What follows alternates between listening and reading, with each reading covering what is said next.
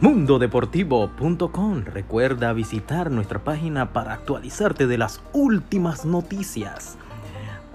Ahora, las nuevas. 21 y 30 en España.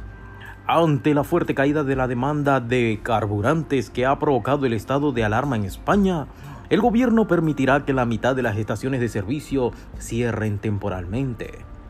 Dalglish, ingresado por una infección y con COVID-19.